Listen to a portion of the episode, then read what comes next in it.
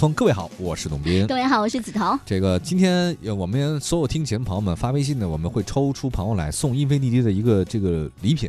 呃，这个礼品我们要不要说一下？当然要说了，虽然我觉得是礼轻情对，虽然我觉得是礼轻情意重，但是我发现每次只要一送礼物，都能把很多潜水的人炸出来。谢谢大家，谢谢。其实真的就是我们想回馈一下，也挺感谢英菲尼迪对我们本节目的提供的帮助。没错。然后那个英菲尼迪车我开过，真的挺好。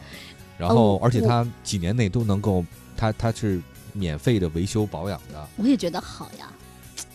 嗯，所以今天我们送车。你说的，刚有朋友就说了，节目这么有魄力 啊，为什么不送辆一飞机车给大家呢？你说送吗？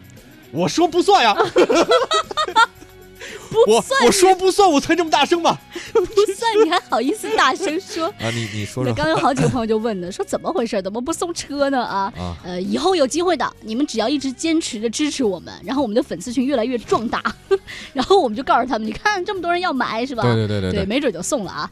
呃，先说一下，今天呢，我们送不了车，但是呢，可以送一个价值两百元以上的英菲尼迪的公仔熊，还有英菲尼迪全球限量版的签字笔，还有的是 Q 五零的 Mark 杯。呃，这个礼物呢，我们今儿会送出一份到两份，大家可以持续的跟我们来互动，只要你参与到我们的节目的互动，就有可能得到。是是是，都有机会，那个都挺好看的。还有很多朋友问签字笔是圆珠笔还是钢笔，这我也没见着啊。啊，对，我真没见着，不好意思，我等我见了我再告诉你。是，找一天呢，我们就把这个这几个礼品呢发个朋友圈。啊，行，就把这就很简单拍下来，就告诉你有这几样，然后您您。主要目的就是为了告诉你们，我们没蒙你们。没没有，这真的真有，这真有真有。有朋友说车不送，送个轱辘行不行？哦，轱轱辘啊，轱辘也贵啊。不，您可以看自己的肚子，就知道轮胎是什么样的。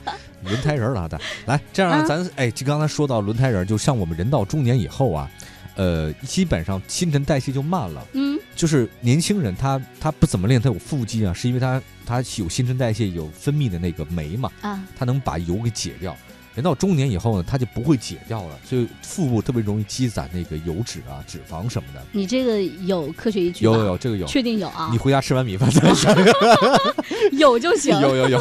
因为我总觉得好像就人到中年会有腹部的一些这个赘肉啊。有有有。主要跟喝酒有关。我我没有，我没我没有赘肉，真的，这个是真的。你知道我在办公室吗？我跟我跟任杰，我们俩每天就是成为那种撸铁好好好朋友嘛。所以说你是一个很奇怪的存在，就是就是 你存在，对，就是你存在的很奇怪。就是你看你你你好像好像你你没有肥肉，然后你也健身，有五花，你也运动，然后但你又经常生病，你身体也不好，抵抗力也不强。对，你你依然油腻，还是中年男人。我跟你讲，哎哎，梓潼，我这纠正一个点啊，啊，你说体质跟素质是两回事儿。哦，就你素质高，对，但体质一般。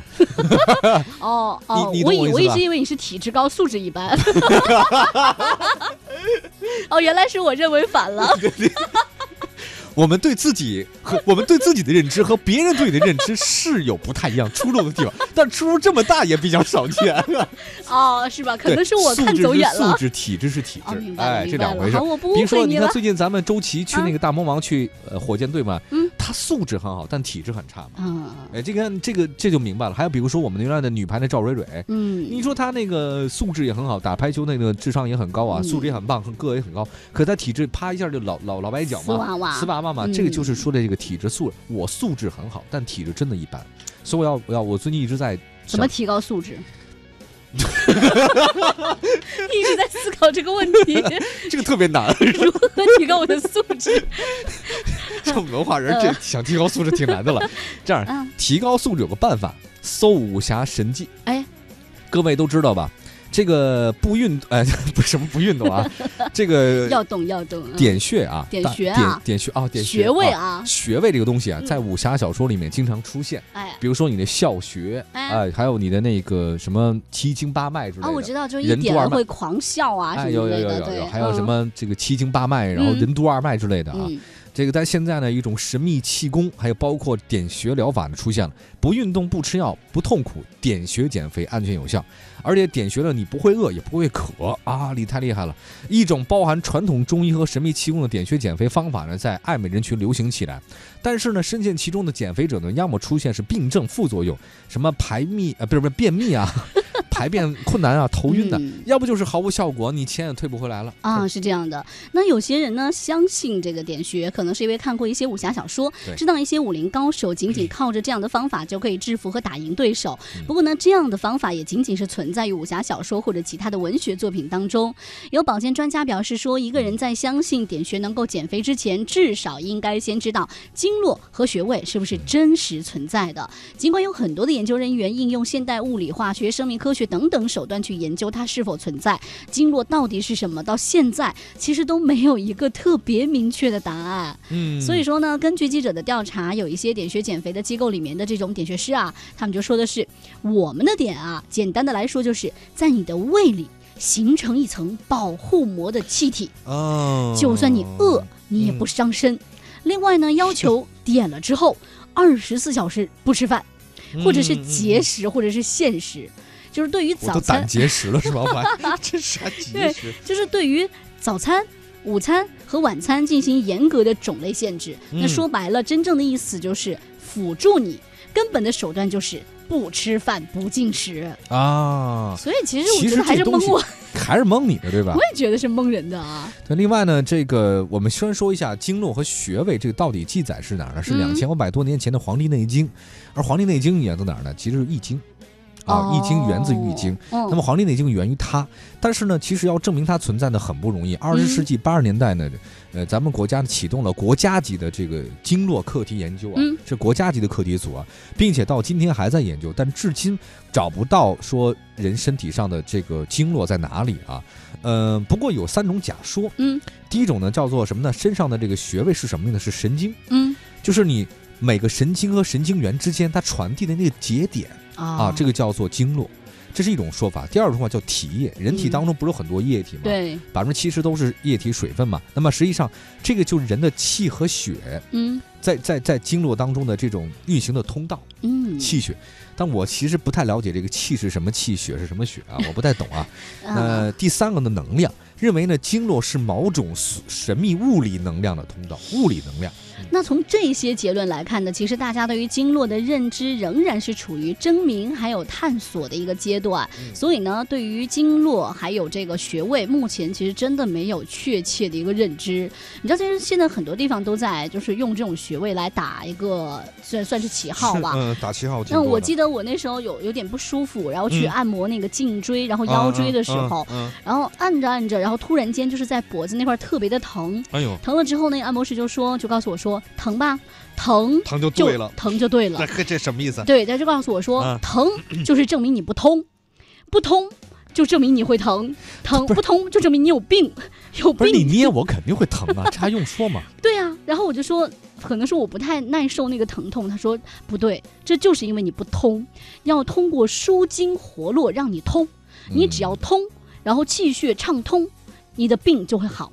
嗯，就跟我这样讲，我也不知道是不是对这个。我看过一个纪录片啊，啊这个很早期的了，就是说很多中国的中医的大师们，嗯他们给介绍这个奇经八脉、这种嗯任督二脉之类的东西。嗯然后呢，这个外国呢，就一些很重要的实证类，外国是实证医学嘛，嗯就讲这个这个经络在哪儿。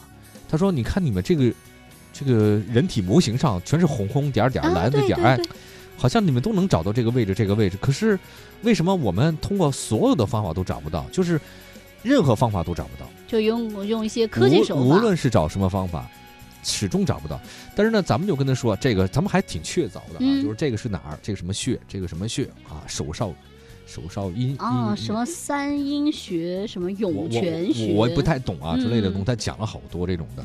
呃，后来我我自己还对这事儿挺感兴趣的，嗯我呢就看了看很多，呃，就是点穴到底能不能够用于实战这个事情。啊，嗯，很可惜，我没有找到任何关于点穴可以进行实战的这种这种的任何的资料和典籍，嗯，就是我认为靠谱的没有。嗯，我我确实这个大家都知道，我是很喜欢研究这种东西的。嗯我家里也也特地的买过很多类似这样的书，还去穴位图挂的我有满屋都是有真的真有真有这个啊，我在练呢 试一试嘛，反正没事给自己点一下涌泉穴，啪啪啪啪啪，把自己点一点，看看封住自己的穴道。对，在自己家里找找感觉嘛。你也不能拿来别人练呀不，好意思，走火入魔了。只能靠自己了。我是一个我们小区不世出的高手，对，在我们那一片大遍无敌。然后我发现，有一些人认为点穴是可以进行实战，什么实战呢？后来发现真有是怎么呢？嗯，他不是点一次两次，嗯，他可能在你身上连续拍打十几次。我至少七八次，比如说一下、两下、三下，哦哦，啪啪，好啊，对好，你倒了，就这意思。那我得站着等你倒。对，是这个意思。我为什么？就是前前后后。嗯。后来呢？这时候你为什么打击那个地方会疼呢？说那当然，你你这反射点呢是在你的内脏。嗯。你打击你的内脏这个着力点，你一定会疼。嗯。那其实不是穴位，很多人讲。我看过一些类似这样，没有什么所谓的笑穴，或者说是这个一点你就会笑，一点你不动。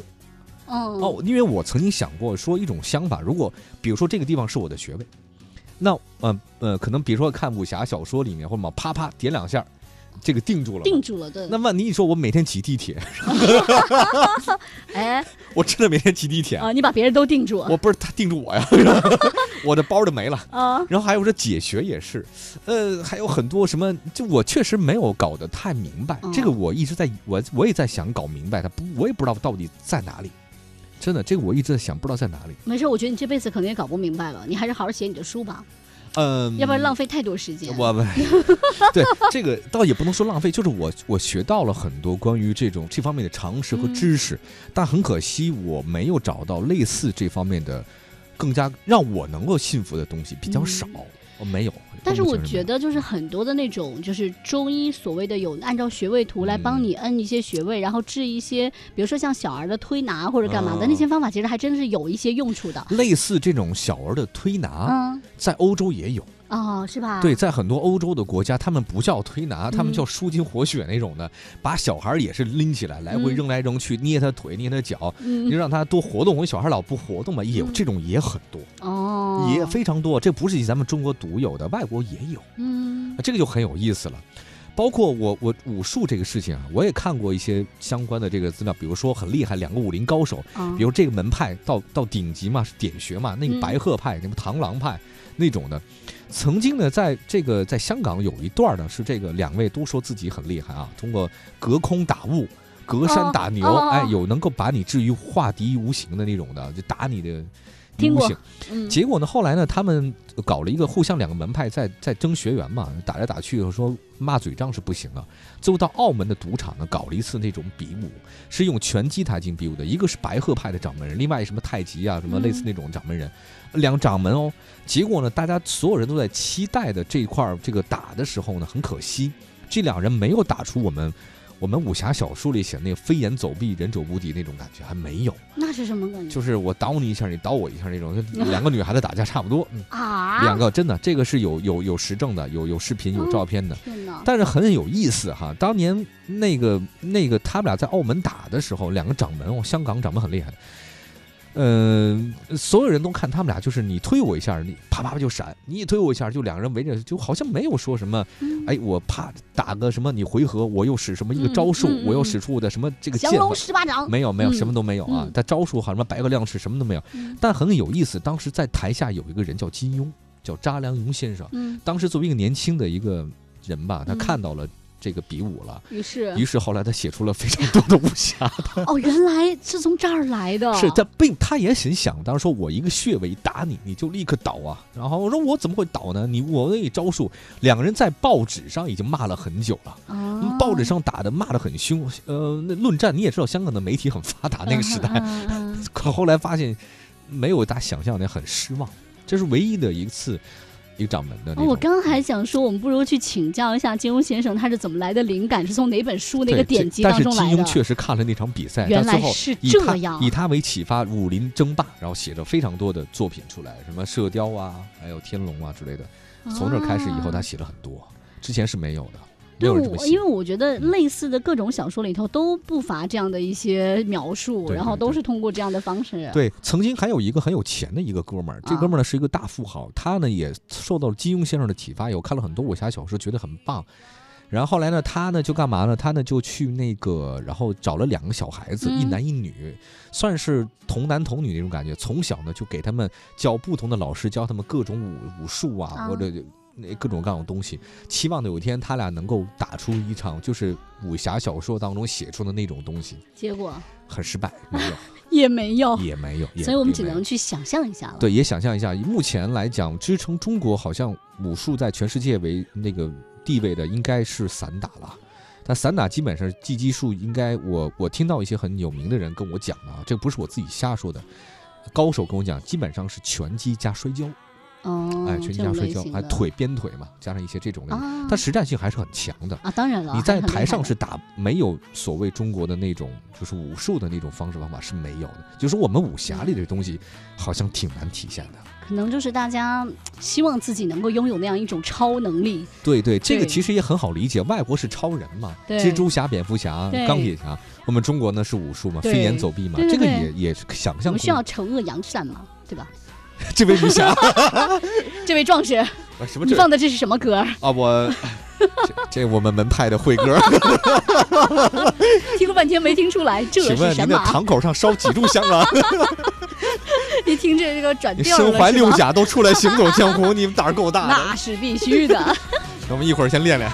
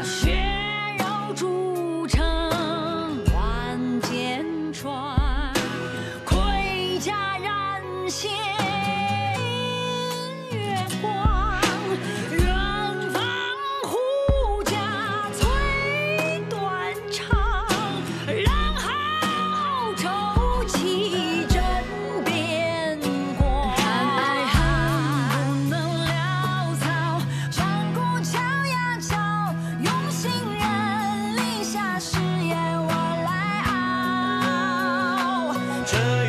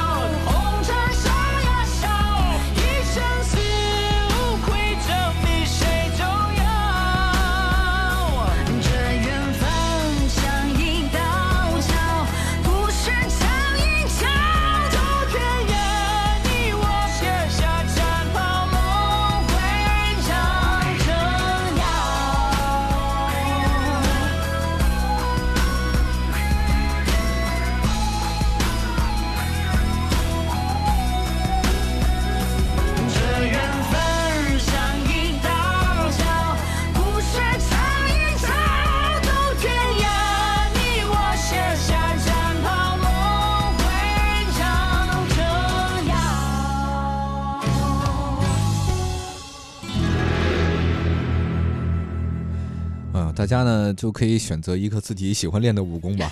我看你这个骨骼清奇啊，一定是练武的高手，拯救世界全靠你了。来，我这一本吧，我这五块钱一本啊。啊，五块对，好好多朋友刚说来着，像想要提高素质的话，可以看看《九门内外》，提高素质的书，快了，我的第二本这个月底就印了，大家呢嗯可以到时候可以多帮忙买一下。买一下，因为我的书其实嗯印的很少，应该也就五千来本吧，然后卖的也并不贵，也挺良心的。我写了挺长时间，大家感兴趣的话呢，第二本不是武林秘籍。啊，里边没写这些吸星大法，没有没有没有没有，我要想练练的。嗯。然后哎，这个破镜重圆还说吗？这个？呃，咱这样吧，咱读几条啊留言吧。好，你找重圆这事儿。你留言吧。对，嗯。你看刚才有这个冰冰棒棒棒冰吧，然后就说，那董老师小的时候我们做的眼保健操呢，每次都说哦。几按睛明穴，对这个就是眼保健操争议很大，而且我认为，呃，眼就是眼保健操的真正的用处是什么？倒不是说那些动作，啊，是闭眼。其实你说的对，对，尤其是每次我眼保健操的时候，总是睁着眼，老老师说，那那谁那谁，哎，把眼睛闭上都给我。